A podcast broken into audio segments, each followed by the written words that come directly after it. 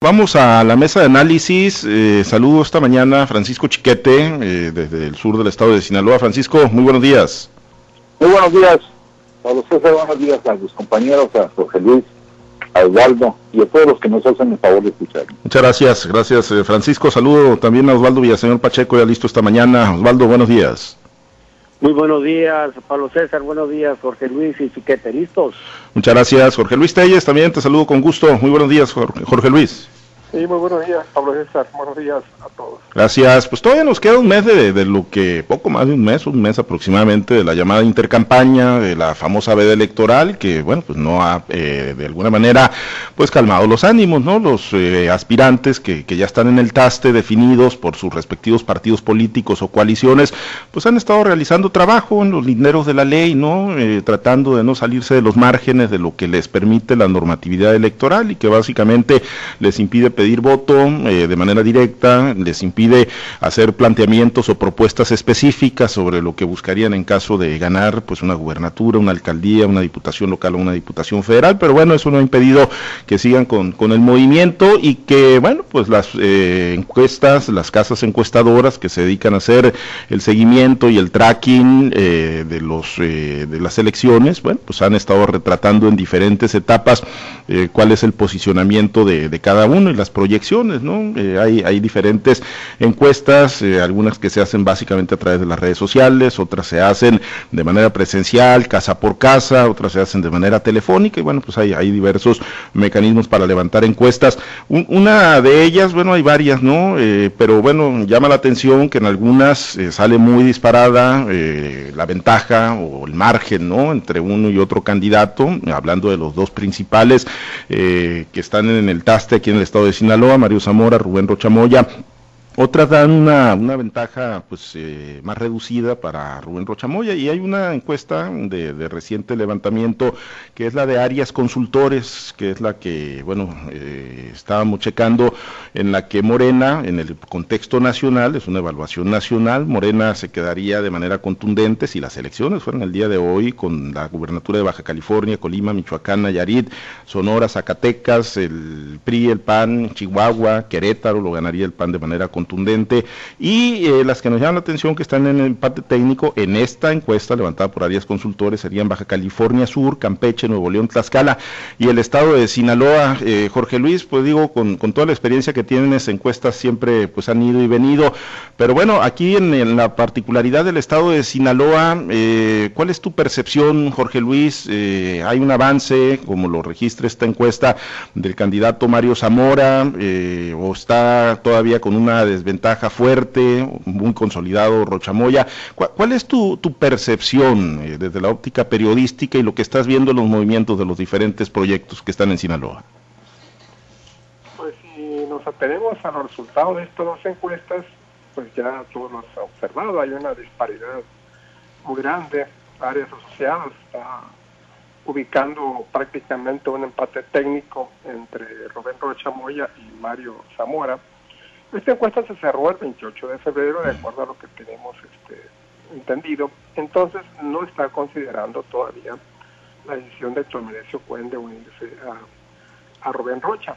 Yo siento que por lógica, evidentemente esto le daría algunos puntos más a Rubén Rocha. Quizás no ese 8%, ¿verdad?, que, que, tiene Cuen en esta encuesta, porque es el 8% que tiene. Entonces, pues yo he sostenido que no necesariamente te va a dar, no es cuestión de una suma matemática, de decir que ese 8% que tiene Cuen se va a ir con, con Morena. Del mismo modo, puede ser que algunos, gente que pensaba votar por Morena, quizás con esta alianza con Cuen, ahora esté pensando lo contrario.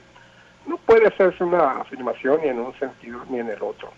No, tiene, no hay ninguna base para predecir que esto vaya a suceder. La lógica matemática es decir, bueno, va a sumar porque pues es, suma de, simpatizantes, pero en la práctica no es así. Así como muchos están de acuerdo, lo hemos estado sosteniendo toda la semana, hay gente que está en desacuerdo con esta alianza y hay gente que manifiesta un rechazo rotundo a esta unión que se hace entre Cuen y Rubén Rocha. Y ahí está, ahí están las redes sociales que no dejan mentir. Esta encuesta de, de, Arias pues es la que está dando prácticamente un empate técnico. 38 para Morena contra 36% para la Gran Alianza PRI, PAN, PRD. Y los demás partidos, como lo he sostenido, pues no, no, no pintan para nada, ¿no? Y se cumple lo que hemos comentado mucho. Si acaso Sergio Torres, que aparece ahí con un 3.6%, tendría una oportunidad de animar la fiesta. Pero el resto de, los candidatos, pues la verdad no pintan, ¿no? Obviamente, pues no hay, no se está considerando la candidatura de, del partido del partido Fuerza por México, ni tampoco el PES, porque todavía no tiene candidato. Pero sí los otros eh, candidatos como Gloria González, como Tomás Saucedo, como Lucila Ayala, bueno, pues no llegan ni, ni al 2%. Esto no, les está dando derecho ni siquiera a una imputación y menos a mantener registro, que es lo que ellos, eh, que es lo que buscan en el propósito fundamental. Sin embargo, la otra encuesta de Massive Caller, pues le da a Rocha una ventaja prácticamente de, de más de 20 puntos sobre Mario Zamora. Y a Cuen lo ubica con 10.4% y a Torres lo baja a 2.3%.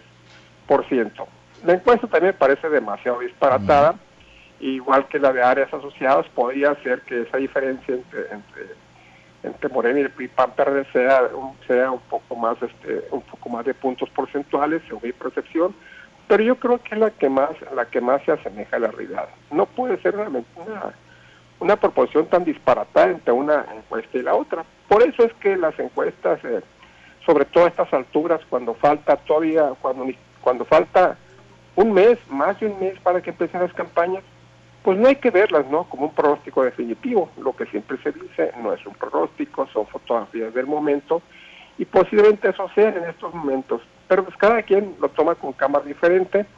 Yo me esperaría conocer otras encuestas que probablemente aparezcan en estos días para tener un, para tener un juicio más certero sobre lo que está sucediendo. No me atrevería, me parece temerario juzgar entre una, entre una empresa encuestadora y la otra para dar a conocer mi punto de vista. Demás, pues eh, Morena, como se esperaba, sigue punteando en la mayoría de los estados, pero la verdad es que ya no con la contundencia de meses pasados. Hay muchos estados en los que se ha aproximado en un en algunos estados el PAN, en otros estados la coalición, y hay un estado incluso en el que, el Partido Verde Ecologista, como es el caso de San Potosí, está desbancando a Morena del primer lugar. Entonces te digo, yo me esperaría mejor a conocer otras encuestas que van a aparecer en grandes cantidades en los próximos días para establecer un juicio sobre este particular. Sí, indudablemente van a estar apareciendo muchísimas, muchísimas encuestas, eh, fotografías, como bien lo apuntas, del momento que pues estarán levantando, ¿no? Los retratos de, cómo va y eh, cómo van cada uno de los aspirantes. Chiquete, pero bueno, eh, pues en tu percepción, ¿qué es lo que más se aproxima a la, a la realidad en este momento, cuando todavía efectivamente falta más de un mes para que arranquen formalmente las campañas, pero pues ya se tienen los dos candidatos principales, sin menospreciar y minimizar al resto, pero bueno, ahí sí son muy constantes y muy consistentes las encuestas que hemos visto. Es mm, prácticamente anecdotario, ¿no? Anecdótico, eh, testimonial, la participación de Sergio Torres, de Gloria González Burboa, de Tomás Saucedo Carreño, de Lucila Ayala Morechi. Eh, ¿Qué, en tu percepción, Chiquete, qué es lo que más se aproxima a la, a la, a la realidad, ¿no? De, en este momento, en este justo momento, en la fotografía actual, sobre pues quienes ya están en el taste por la gubernatura de Sinaloa. Creo que esta encuesta de Arios sí es algo cercana. Tiene la gran falla, por supuesto, que no es culpable la empresa, sino el tiempo, de que no considera la, la incorporación del PAS a la candidatura de Rocha Moya esto pues seguramente va a traer diferencias mucho más, más marcadas, aunque sí creo que está marcando el ritmo en que han ido desarrollándose las encuestas. Normalmente, cuando empiezan los escarceos, cuando empiezan las especulaciones, las encuestas tienden a favorecer a un candidato que por lo general tiene una, una facha mediana providencial. Hay que recordar hace cinco años, el, favorito de las encuestas iniciales fue Alexandre Fuentes. Y era un escándalo porque casi nunca un candidato del PRI había arrancado con una desventaja, por lo menos tan, tan notoria. Y, bueno, pues se fue desdibujando al paso de las campañas. Eh, ha habido otros casos en que se especula que fulano de tal puede ser candidato y se lanza la, la, la, la jauría y la cargada, que es lo que favorece mucho a Rocha, por ejemplo, la cargada de priistas inconformes, de priistas eh, sin, con incertidumbre, de inconformes de otro tipo, panistas, periodistas, que dicen, pues aquí es, y, y esto hace que se adulte la, la ola a favor de, de un candidato como Rocha. Luego que ya empiezan las competencias en serio, las tendencias son a que las eh, encuestas se vayan equilibrando. Habrá que ver cómo transcurre en este caso. Yo creo que va a ser el procedimiento normal. Creo que lo, lo de Cuen va a ser muy importante para, para Rocha porque sí le va a aportar algunos puntos que van a contar a pesar de que todo el mundo creía que ya estaban con... Hay, hay todavía militantes de Morena que piensan que ya ganaron la elección y no necesitaban a Cuen, pues es, evidente que sí, se ocupan de todo lo que se vaya sumando. Incluso si logran bajar al candidato del verde para agarrar, agarrar ese punto 0.5% que le dan, pues también van a ir sobre eso. Yo creo que es una, una cosa normal en todos los procesos electorales en que cada quien anda buscando aumentar los, los votos que van para su bolsa. Esto habrá que ver en cuanto empiecen ya las campañas, cuando empiezan a hacer los planteamientos serios los candidatos, a decir qué es lo que piensan hacer, cuáles son sus proyectos, sus ideas, habrá que ver, por ejemplo, cómo avanza la vacunación, que es algo que el gobierno federal, además de sus ineptitudes, está dosificando para que la gente esté más contenta, entre más cercana a la elección. Y habrá que ver cuáles son las otras circunstancias, el desempeño económico que suele golpear a los gobiernos en turno y, y todas esas coyunturas que pintan mucho a la hora en que la gente decide su voto. Creo que es un buen arranque para todos. Rocha debe estar satisfecho de seguir encabezando.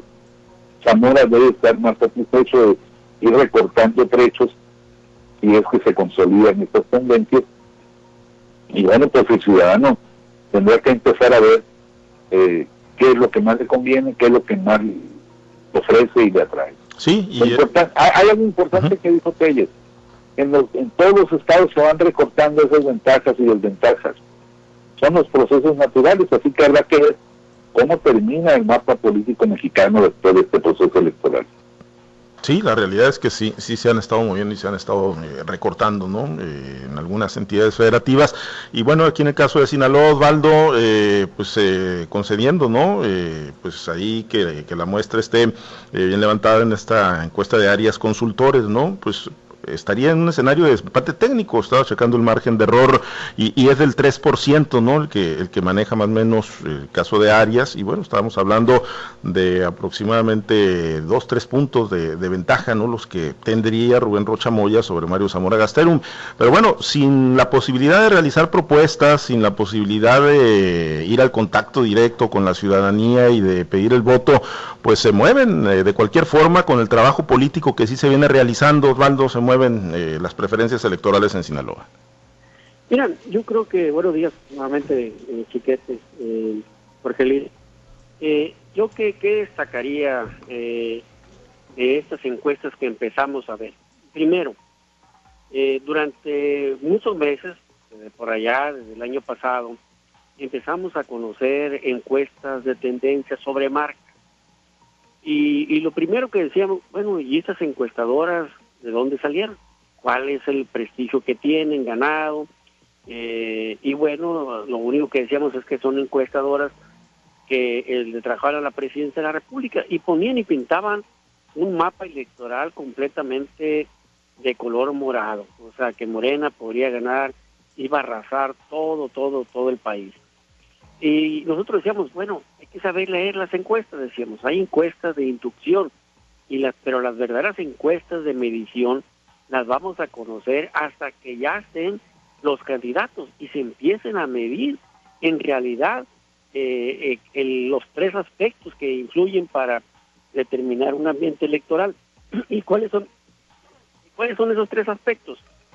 Primeramente, las mediciones que se hacen de los gobiernos y eso influye en el estado de ánimo de la gente, en la imagen y la presión que tenga el gobierno federal contra la imagen y percepción que tenga el gobierno del estado. Otro va a ser eh, cómo van a empezar a moverse las estructuras y qué partido tiene más estructura, porque eso influye también en la generación del ambiente. Y otro tiene que ser lo que aporten los candidatos, porque también la sociedad va a medir a los candidatos, qué tanto le da o qué tanto le quite los candidatos y la gente con la que se vayan a aliar. Entonces hay encuestas de inducción y hay encuestas de medición.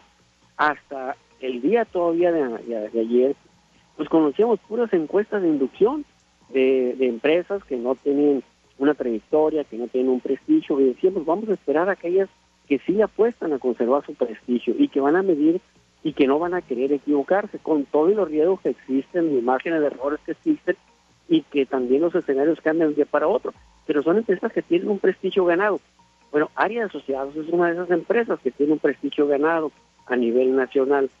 Y cuando ya pinta, y es la primera que está poniendo prácticamente a casi todos ya los supremos aspirantes que van a competir.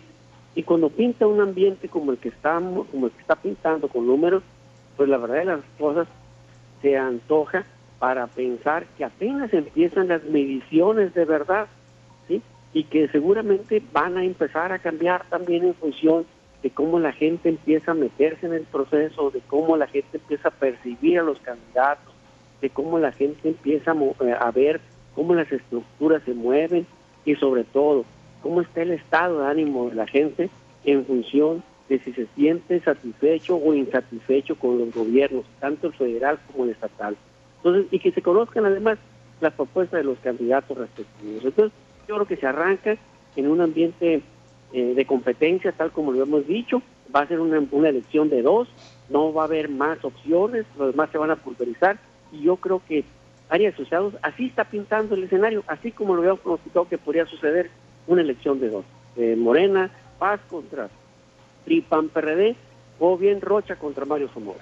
Pues sí, sí, así, así ya va quedando eh, configurado el espectro electoral o el escenario electoral luego de la declinación de Héctor Méndez en el pasado sábado.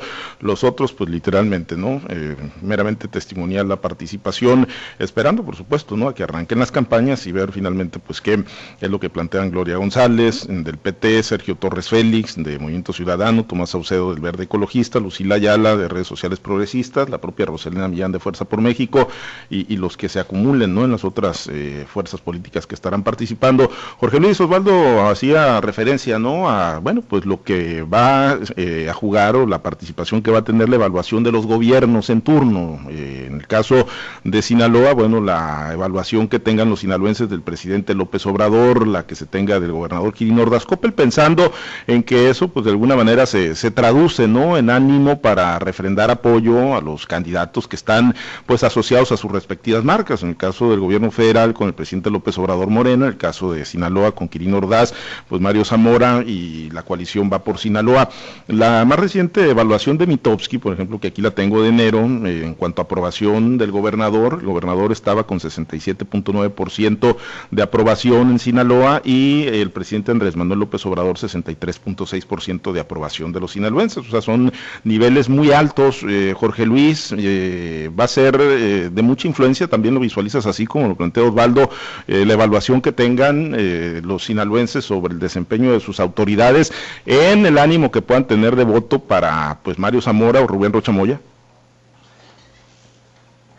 Pues la evaluación que se ha hecho del, gobernador Quino Ordaz ha sido muy consistente, ¿no? A lo largo de, estos años de gobierno, pues siempre la evaluación ha sido una calificación muy positiva y él se ha mantenido en todas las todas las compañías encuestadoras se ha mantenido dentro de los primeros cinco lugares. Algunas lo han colocado en el, primero, otras en segundo, otras en tercero, pero siempre se mantiene entre los primeros cinco lugares. Y eso, de hecho, ha sido la bandera principal del PRI, que lo considera su mejor gobernador del país. Y, el propio Mario Zamora no ha dicho que, pues, eh, que le deja una vara muy alta y que va a ser muy difícil, que va a tener que esforzarse mucho para poder superar los logros del gobernador Quirino Ordaz. Pero pues aquí también habría que corresponder, ¿no? contrastar con que eh, la calificación que se da a Quirino y la calificación que se da a López Obrador en Sinaloa, pues es muy similar, es muy semejante. Entonces, pues aquí sería difícil ver hacia dónde se inclina la balanza.